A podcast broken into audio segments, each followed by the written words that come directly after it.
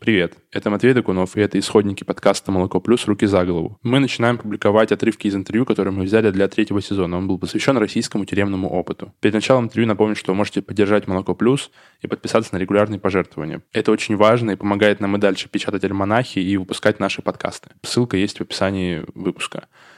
А первое интервью будет с Ольгой Сименовой. В 2011 году она, защищаясь от побоев, убила своего мужа но суд счел, что это было умышленное убийство и приговорил Ольгу к шести годам тюрьмы.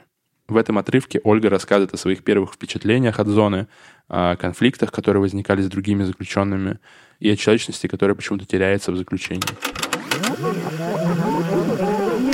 В общем, я с этими огромными баулами. А, вы, мы выходим из автозека, привезли нас, значит, это из Твери. И э, на досмотре в клубе в местном, это маленькое такое одноэтажное деревянное здание, я не знаю, мне кажется, это 78-го какого-нибудь вообще года постройки.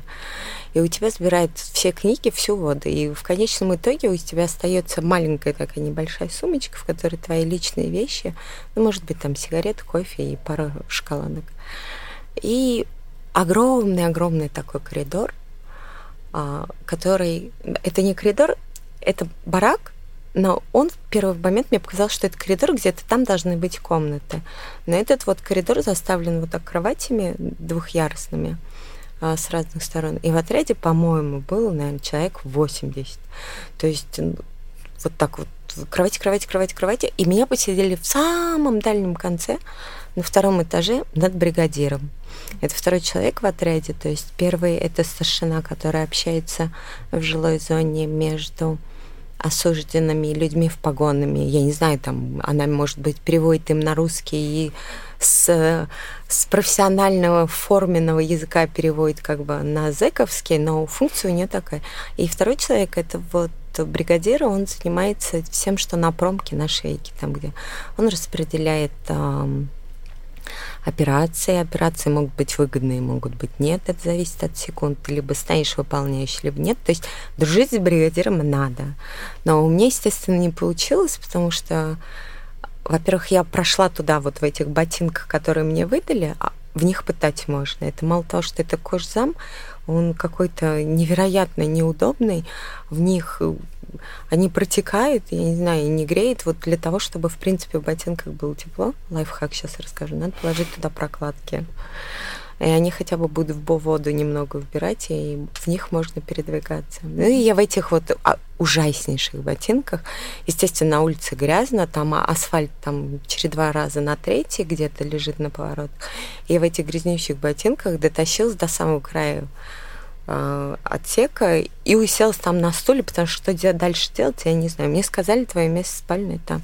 Я пришла, села. Потом, значит, я долго вытирала то, что осталось после меня. Потом мне выделяли место э, в коптерке. Ты все, все свое пребывание на зоне, я не знаю, как на других, но вот в ВК-5 в Вышнем Волочке я жила в почтовой коробке, в такой синей, которая XL размера.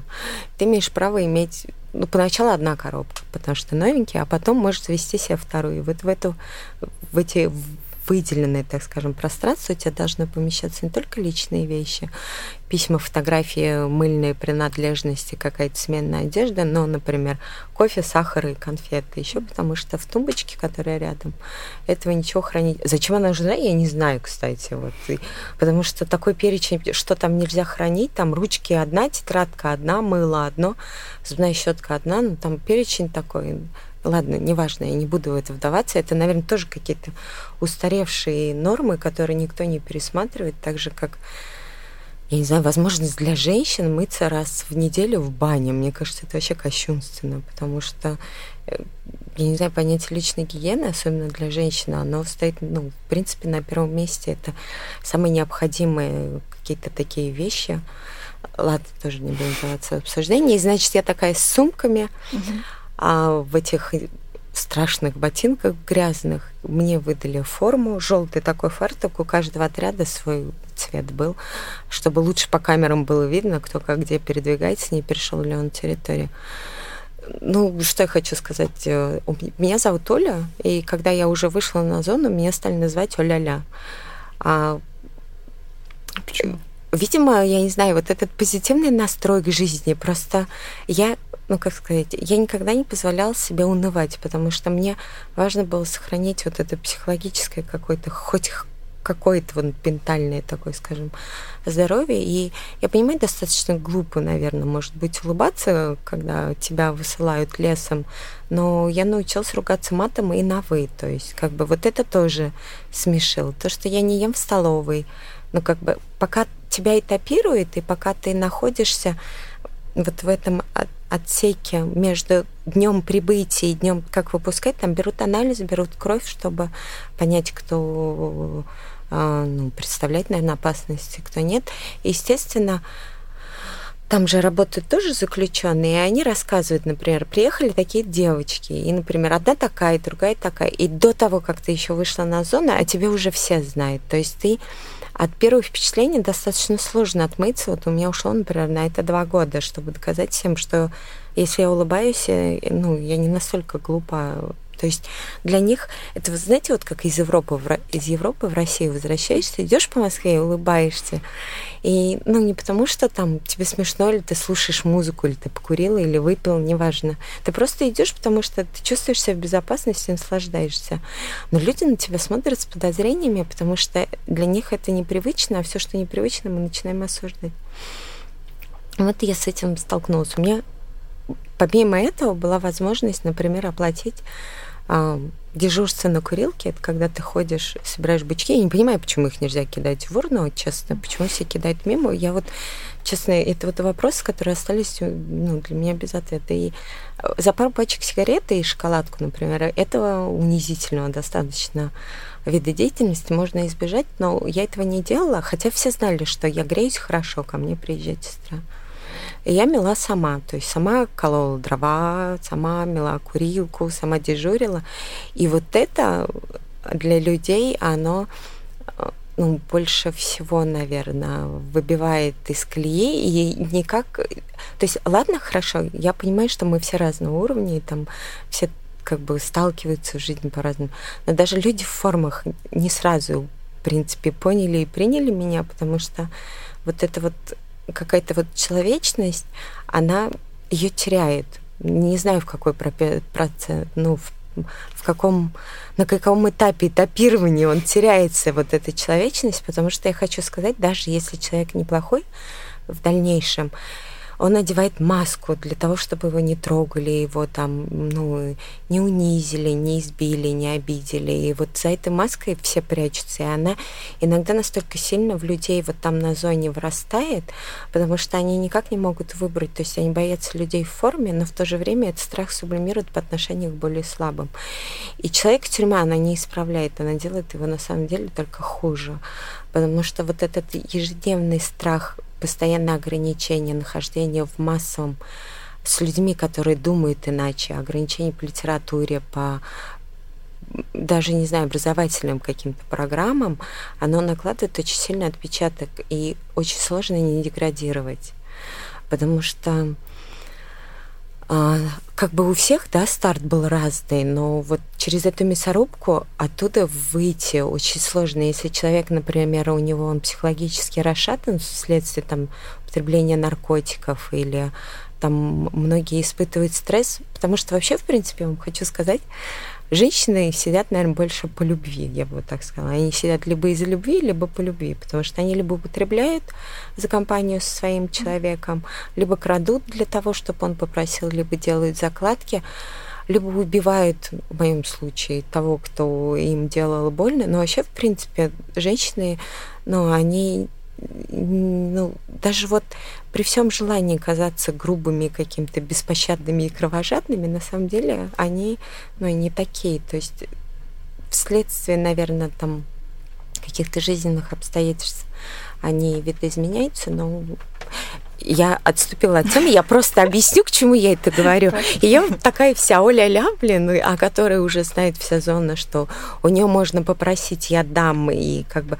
Я вот этим законом научилась намного позже. То есть я всегда считала, что если человек сложно, а там действительно сложно, и если у тебя есть, то не надо думать о том, чтобы это оставить себе, этим надо поделиться не потому, что ты хочешь, чтобы за тебя там порубили дрова, а просто это отдать, потому что ну, вообще на зоне поправляешься сильно, ограничение движения, и я всегда рассматривала эти хозработы как фитнес-клуб. Ну, может быть, это, конечно, смешно, но просто можно было ходить в клуб, там есть беговая дорожка, но на это не было времени, потому что я работала там с 6 до 11 утра, чтобы хоть как-то выполнить норму. И я вот, значит, такая вся вот из этого отстойника, так скажем, трехдневного между этапированием выхожу в ботинках, мне все забрали, мне все чешется, мне все злит, воды нету, книжек нету.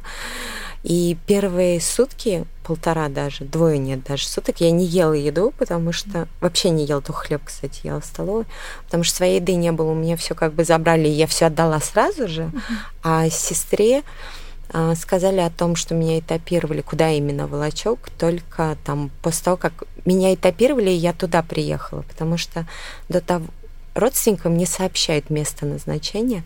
Я не знаю, может быть, они боятся побега или еще чего-то.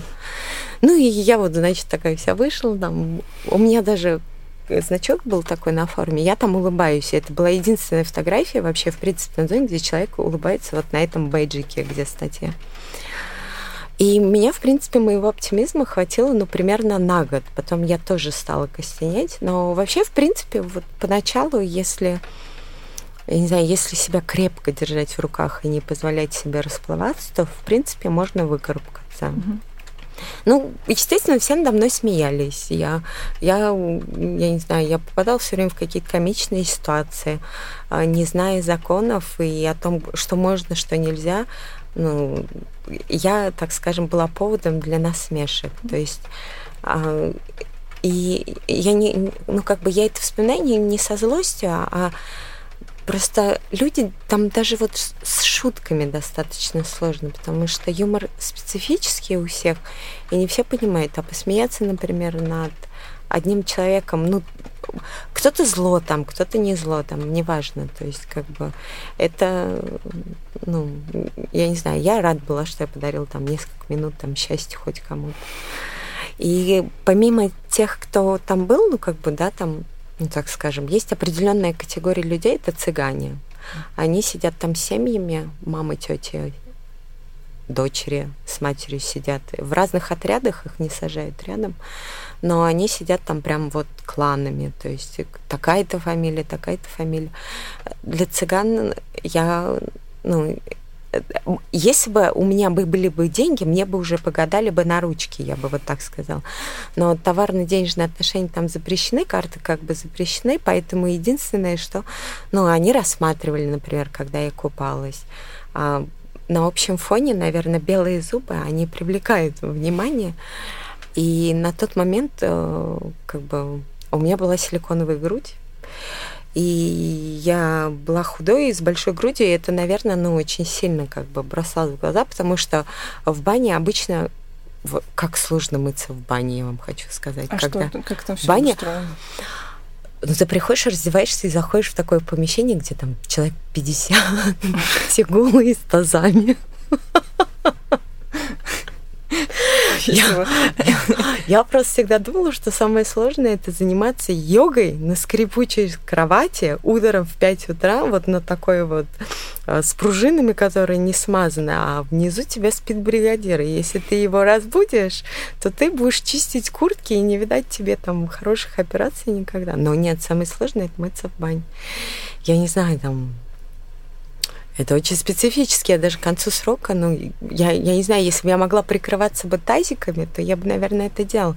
Но тазики там тоже их надо занимать очередь. То есть все ресурсы ограничены, и вся система, я вот сейчас просто я говорю, и в процессе разговора как бы это становится очевиднее. Все ресурсы ограничены там.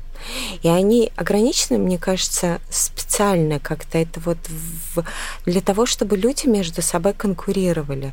То есть это лучшие места, там меньшее количество тазиков, малое количество батарей для того, чтобы сушить там те же носки с трусами, да, малое количество выгодных операций, а малое количество времени для свидания, для я не знаю, для телефонных переговоров. То есть там драка идет для того, чтобы позвонить домой, ты записываешься в очередь на неделю вперед, потому что на каждый отряд выдают, например, там по 40 минут, и на каждого говорящего там не больше 5 минут. И э, как бы есть люди, которым некому звонить, но, как правило, таких меньшинство. И, и даже если бы, в принципе, это же не ограниченное, как бы, я понимаю, если бы сотрудников там не хватало, или там телефонная связь там была бы как электричество с 9 утра до 9 вечера, но в принципе ресурсы, но они все ограничены, то есть это очень острая конкуренция.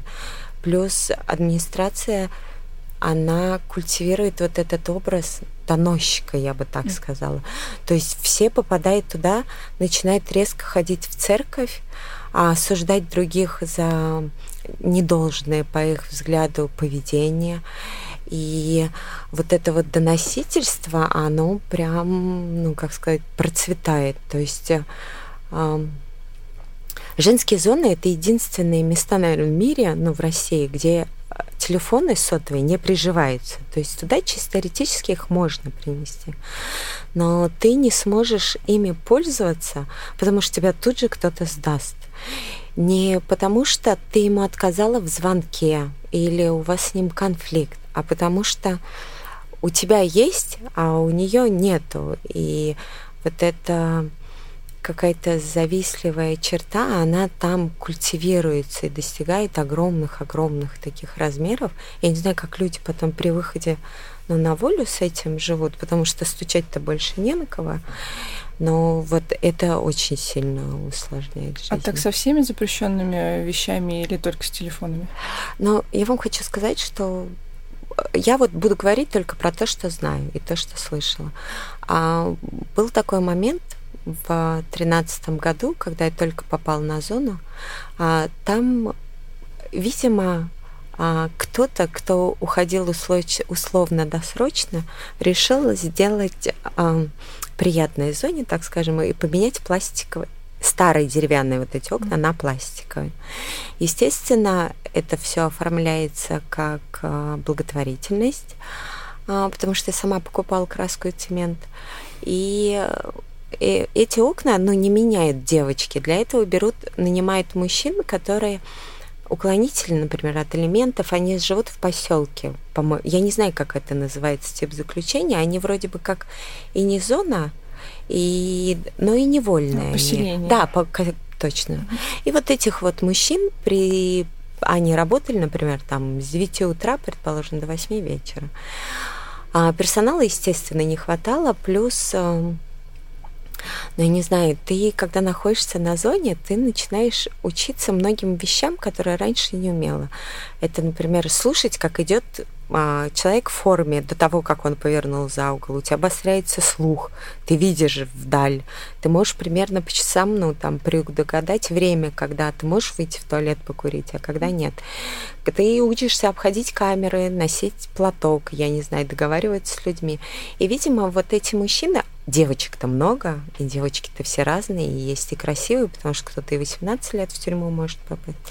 Я знаю, что кто-то пил водку, я знаю, что у кого-то был телефон, и его приносили вот именно таким образом, потому что на зоне телефон был, но и тот, у кого он был, его сразу практически сдали. И сдали не потому, что там им не делились, я бы так сказала, просто не знаю, кто-то, наверное, хотел получить звездочку. Все хотят домой, и все хотят, чтобы администрация на суде э, вот э, ну, так скажем, была не против их условно-досрочного освобождения. И так как ходить по головам там можно и даже нужно, то многие почему-то считают, что вот добытая таким образом свобода им потом не аукнется. То есть э, почему-то все думают, что будут крепко спать. Mm-hmm. По поводу запрещенных веществ, вот знаешь, что было вот такой, вот такой был момент, mm-hmm. да, вот девочки пили, а, я сама, честно, не пила, я как бы не знаю. Но есть э, еще такой момент, я не знаю, знает об этом или нет, есть такой мускатный орех. Если его мелко-мелко подробить, то это будет такой же эффект, как с марихуаной. Ненадолго, правда, но тем не менее будет. Но о мускатном орехе люди в погонах знают, например, тоже не сразу или узнали не сразу. Просто это теперь история вот лично из моей жизни. Так как э, достаточно вот этот придурковатая какая придурковатые флеры или там девочки не от мира сего. Естественно, меня, наверное, никто бы в этом и не западает. Я вообще, в принципе, раньше пила кофе с мускатным орехом и с перцем чили по утрам. Я всегда следила там за фигурой и все такое. Но о том, что мускатный орех имеет такие а, приятные побочные эффекты, я узнала только там. И когда девочка увидела у меня в свободном доступе мускатный орех, она была очень удивлена, как мне его вообще пропустили, потому что это запрет. Я сказала, что я пью с ним кофе, и брала маленькую терочку, терла, ну, там терочки, правда, нет, а там вот как натерла, так и смогла, так mm-hmm. скажем. И я пила кофе, и она попросила меня угостить. Я ее угостила. Это, например, был там апрель месяц. А в августе, и я ее угощала достаточно долго. А в августе она ко мне подходит и, ну, видимо, я не знаю, может быть, ей стыдно стало, или она захотела поделиться. И она мне предложила съесть там несколько ложек этого мускатного ореха и запить яблочным. Я была так удивлена, что все это время я пила с этим мускатным орехом кофе вместо того, чтобы использовать по прямому назначению. Потому что вот эта возможность отключиться от происходящего хоть немного, она, конечно, ну, это очень ценно. Поэтому, думаю, все эти запрещенные вещества ну, как сказать, они поэтому и, так скажем, и запрещены там, потому что, в принципе, все отбывание в тюрьме настроено на том, чтобы из человека сделать собаку. Я грубо, может быть, говорю, но это это, это не человек, это какой-то такой биоробот, который выполняет команды. То есть ты начинаешь всего бояться. Ты, я не знаю, ты там переходишь дорогу на зеленый цвет. Ты даже вот обыкновенному а, человеку в форме, который в наглую к тебе подходит и решит проверять документы, ты поначалу начинаешь испытывать какие-то раболепные вот такие чувства, ты чуть ли не кланяешься ему. И вот это настолько глубоко тебе уходит под кожу, что освободившись, тебе сложно стать человеком, я бы вот так сказала, полноценным. А разделение на, назовем их так, касты до сих пор там сохранилось? В женских колониях как оно проявляется? Раньше я застала тот момент, когда для первоходов, кто был осужден первый раз, и второходов, ну, так скажем, на повторе, кто вернулся, не было разделения. То есть у нас в колонии их часть вывезли, например, это был до моего приезда там за полгода. Но некоторые из них остались, потому что они выполняли, ну, например, они очень хорошо рисовали. Это зарисовка, это, мне кажется, основная часть, потому что тебе надо в минимум ткани, который там есть, уложить все детали. И, в принципе, это практически невозможно, потому что зарисовщиков курировали вольные люди сами из волочка, и даже они не могли уложить, например, детали в ограниченную ткань, а, и это ценился, этот труд. Ценились, например, какие-то такие вот операции, для которых нужен навык, а навык приобретается только с опытом. А если ты второй раз сидишь на зоне, то шьешь ты хорошо и быстро. И вот эти люди, они оставались. То есть это было вот одно общество. Они над первоходами, ну, естественно, смотрели свысока, потому что я не знаю, как бы так было, но если бы я второй раз угодила в тюрьму, естественно бы я знаю все эти расклады, чувствовала бы себя совершенно иначе. Цыгане обособленная группа, а, ну, я не знаю, были, например, была девочка людоед, ее все боялись. Это была такая отдельная, так скажем, да. А, естественно, делится на тех, кто хорошо греется, и те, кто не греется вообще, кто в зависимом положении, а кто не в зависимом. Есть кто хорошо работает, а, ну, например, да, хорошо шьет. И независимо от того, к какой из этих групп ты относишься, но возможность быстро и качественно работать, она ценится. То есть таким девочкам, ну, например, промщались там по МС, например, их бригадир мог там успокоить, не, не наорать, а там действительно проявить какую-то человечность. Но это все заслуживается. То есть здесь на вольной жизни априори тебя там мама любит, там, и если ты устроился на работу, там к тебе относятся с уважением, это какие-то такие вещи по умолчанию, как настройки а там все надо заслужить. И если ты косячишь, то ты переходишь в другую группу. То есть, если от тебя много проблем, и ты, например, знают о том, что ты стучишь, то это совершенно иные, то есть люди. Ну, касты есть, да, но это очень... Они такие с мягкими такими границами. По запросу свое положение можно поменять. Угу. Поняла. А вот э, вы говорили, что очень сложно мыться, про бани. А что делать, если начинаются месячные в фильме? ну, рисковать. В плане? Ну, в каждом отряде, вот, например, отряд, например, в одном бараке два отряда. На втором этаже это, например, пятый отряд, и на первом этаже это седьмой отряд. И наверху есть мойка, предположим, там на 10 раковин, и внизу есть мойка, кам... ну, там, может быть, на 15 раковин. И есть э, строгий такой порядок, кто за кем моется. То есть первыми всегда моются закройные цехи. Их выпускают с промки первыми. Это те, кто рисует, и те, кто режет, кто маркирует, кто селит. И их очень мало на всю зону, на 800 человек. Их там, например, а, весь этот закройный цех, ну, может быть, человек 10 максимум.